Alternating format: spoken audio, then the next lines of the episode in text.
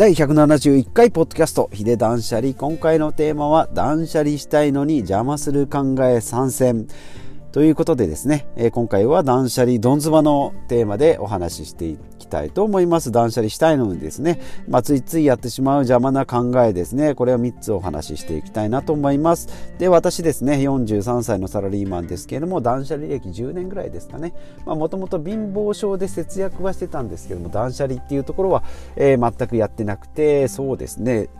えっ、ー、と、こんまり先生と出会ってですね、金スマに出てたこんまり先生を見てですね、靴下の畳み方だとか、なんかクローゼットの片付け方とかですね、物との別れ方っていうのを覚えて、そこからですね、徐々に断捨離してって10年後、えー、まあ、ミニマリストまではいかないんですけども、まあ、断捨離好きというかですね、まあ、少ないもので生活していく自由っていうのを結構、まあ、体感できてるんじゃないかなということで、まあ、皆さんにもお伝えしていきたいと思います。で、今回ですね、えー、ついついやってしまう、えー、断捨離したいのに邪魔する考え3つということで、えー、1つ目が、まあ、買った値段で判断する。買った値段で判断する。2つ目、元を取れたかどうか考える。元を取れたかどうか考える。ね、3つ目、また使うかもとか、また片付けようっていう考えですね。まあ、この3つが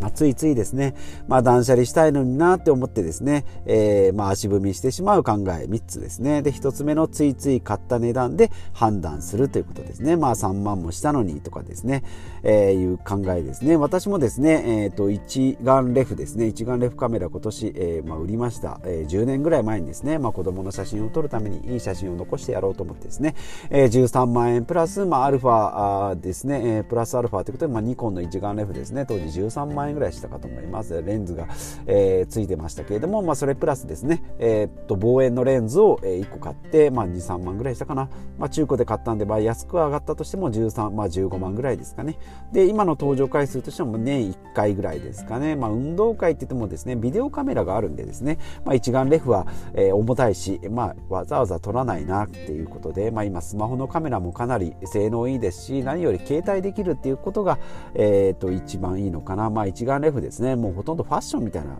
もんですね。肩掛け、えーと、斜め掛けにしてですねああの人写真撮るんだっていう感じにする、えー、まあポップみたいなもんですけどね。まあこれじゃあちょっと意味がないなと思ってですね、まあ、物置にしまってあったんですけれども、まあ、今回ですね、まあ、仕事の知り合いの人にまあ1万いくら1万いくらでですね、まあ、1万5000円か、えー、で売りましたね、えー、ですけれどもまああってもそんなに邪魔にならないものなんですけどもまあもうちょっといいかなと思ってたのでビデオカメラ一択にしたということでまあそうなるとですねですねもうビデオカメラ一択なので、まあ、選択肢が減るということで、えー、気持ちも場所もですねすっきりしたということですね。で、まあ、ついつい買った値段で判断するっていうことは先ほど言いました13万とか15万もしたのに、えー、なんで1万円2万円で売るのっていうことですね、まあ、例えばメルカリで売ろうとしてもですねやっぱり1万円2万円ぐらいさらに送料も手数料も取られていくと実質1万円もなかったりするのでえー、とそういうところの考え方ですね。まあ同じか、えー、同じ値段で、え、買わない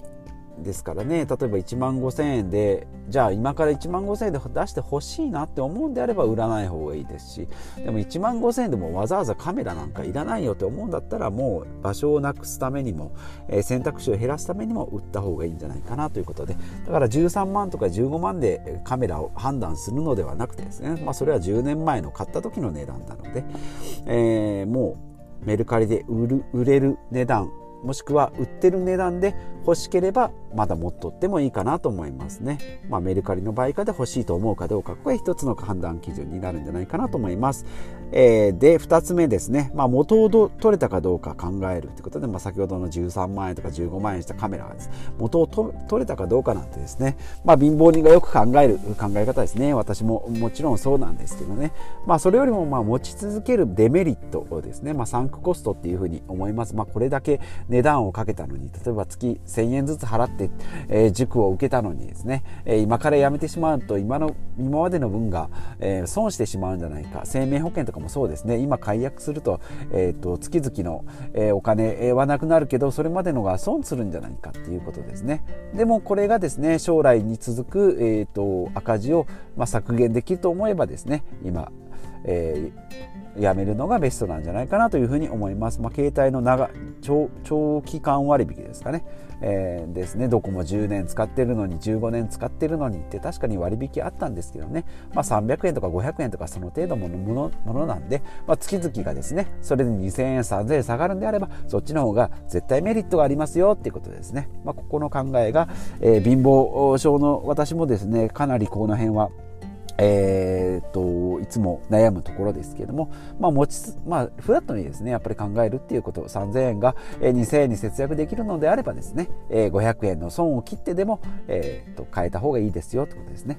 であとは、えー、今のスペース、えー、今のペースで大丈夫っていうことですね月1回しか年1回しか使わないそのペースで、えー、今まで今からも使うんですかっていうことを、まあ、計算してですね今まで年1回しか使ってないけど今からは週23回使おうなんてことはですねよほどのことがない限りないと思いますので、まあ、そういうものだったらですね実際もう新しく買ってますので、まあ、そういうことはですね、え、物置から出してきたものには当てはまらないということですね。でまあ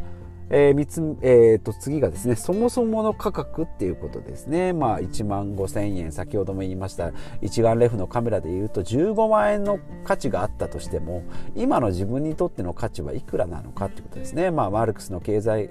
えー、資本論でいうところの価値と使用価値っていうことですね。えー、まあ、価値は15万円なんでしょうけど使用価値がですね、えー、月年1回なのであればもう1000円500円なのかもしれないということですね。じゃあもうそれであればですね、え1万円で売れるんだったらもしかしたら同じなのかもしれないってことで、まあ、元を取れたかどうか考えるっていうのはもうやめた方がもうこの考え自体を一回捨てた方がいいですよってことですね。でまあまたなかったらですね買ってしまえばいいってことでですね私も結構思い切って捨てるんですけれどもね。で売ったものもあるんですけどね買い戻したものははっきり言ってないかなと思います。まあ、消耗品は別ですけどね。やっぱり新しく買うっていうのもまた楽しみなので、えー、まあ一回、えー、別れを告げてですね今あるもので頑張ってやっていくっていうのがいいのかなと思います。で3つ目ですね、えー、1つ目がついつい買った値段で判断する。2つ目が元を取れたかどうか考える。3つ目ですね。また使うかもまた片付けるようということですね。まあこれ先ほども出てきましたけどね。まあ今日が半年に一度の掃除なんだったらまあ次は半年後ですからね。もしかして1年後2年後かもしれないってことはもう今ですね考えるんだったらここで保存しておくっていうリスクはですねかなり高いってことですね。でまあ一部屋、えー、極端な一部屋を物置だというゴミゴミを保管する場所だとすると、とまあ、4LDK の部屋だったとしたらですねそのゴミ部屋がなければ 3LDK になるってことでまあ、え、私もそうですね持ち家だったら関係ないんじゃないのって思うかもしれないんですけどか考えたりですね保管しておくっていうところにリスクがあるっていうことを考えるとまあ家賃で考えてみれば12万円の家賃が9万円になるってことですねざっくり言うと。ですのでもう月それで3万円削減できるのであれば捨てることがですね、まあ、物を失うよりも得ることの方が多いっていうことですね。であとまあ探す手間だとか、まあ、選ぶ労力ですね。人間は1日に70回しか、え、選択できない、まあ、重要なですね選択ができないということでそれをですねああのもののがあったかなとかあれまだ使えるかなとあと何個あったかなって考えるのでそれでもう消耗してしまうのであれば、まあ、そういうのはですねもうすっきりやめてしまってマーク・ザッカーバーグとかみたいにですね同じ服を着るとかっていうのが、まあ、極論になるんですけども少しでもその選択肢を、え、残しておくっていうのが、まあ、ベストなんじゃないかなということですね、まあ、また使うかもってあるんですけどねまた使う時に買えばいいしもうまた片付けようなんていうのはですねもう来ませんので基本的には。今日もし片付けようと思ったんだったら今日のうちですね決裂決別する者たちに、えー、別れをちゃんと告げてですね、えー、新しい出会いを、まあ、求めるなり、まあ、今あるもので生活していくということですね。3つお話ししていきました。結論ですね、えー、結論はですね捨てるのがまあ目的じゃなくてですね、まあ、物に依存しない考えですね、え、まあ、あれば安心だけどまあえー、まあ、そういうのも盲信ですね、えー、ですのであれば安心って言ってもですね、まあ、あることによってですね、えー、物が多すぎてうってなったり片付けるのが嫌だっていう方が、え絶対多いと思いますので、まあ、なくてもなんとかなる。捨てたらですね結構ですねスペースがきれいになるっていうすっきり感もあるし、えー、となくてもですね意外と私もそうなんですけどねあのなん服とかでもよくあるんですけどなんとかよ仕事着と普段着とよそ行きとって3つに分けてたんですけどねそうすると絶対服の量って多い多くなりますね。多くなりますのでそうであれそうであればですね肌着は靴下はもう共用でいいですよとか、えーとまあ、スニーカーソックスだったらまた別なんですけども、まあ、例えば黒い靴下であればですね普段でも、えー、仕事でもよそ行きでもいいんじゃないかと。で肌着とかですね。そういったものも、えーと、全部に使えるものっていうのがいいんじゃないかな、まあ、その極論で言うと部屋着をスポーツ着にしたり、まあ、運動もスポーツ着とか、まあ、仕事でもスポーツ着にするっていうのが、まあ、一番ベストなんなんじゃないかなというふうに思います。私もまたそこまでは言ってないんですけれども極論ですね。そういった感じで、えーと、統一させる同じ黒いシャツに白いシャツに黒いカーディガンで黒いパンツとかですねあとはまあスウェットとかですねスポーツウェアにするよっていうアディダスのスポーツウェアにするよっていうので、えー、服の量っていうのは、えー、減らす減らすことができてスペースも削減できるし選択する、え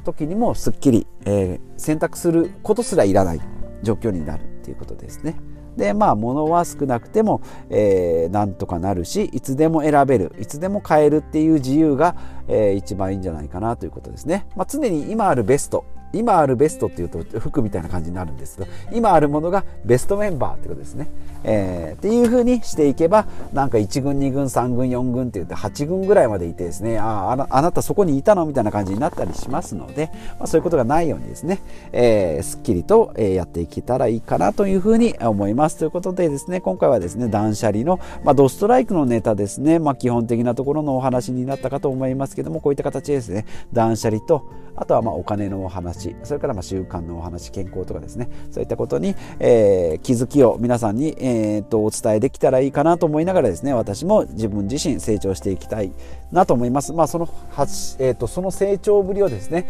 こちらで発信できたらいいかなというふうに思いますので、えー、またよかったら聞いてみてください。ではまた次回お会いしましょう。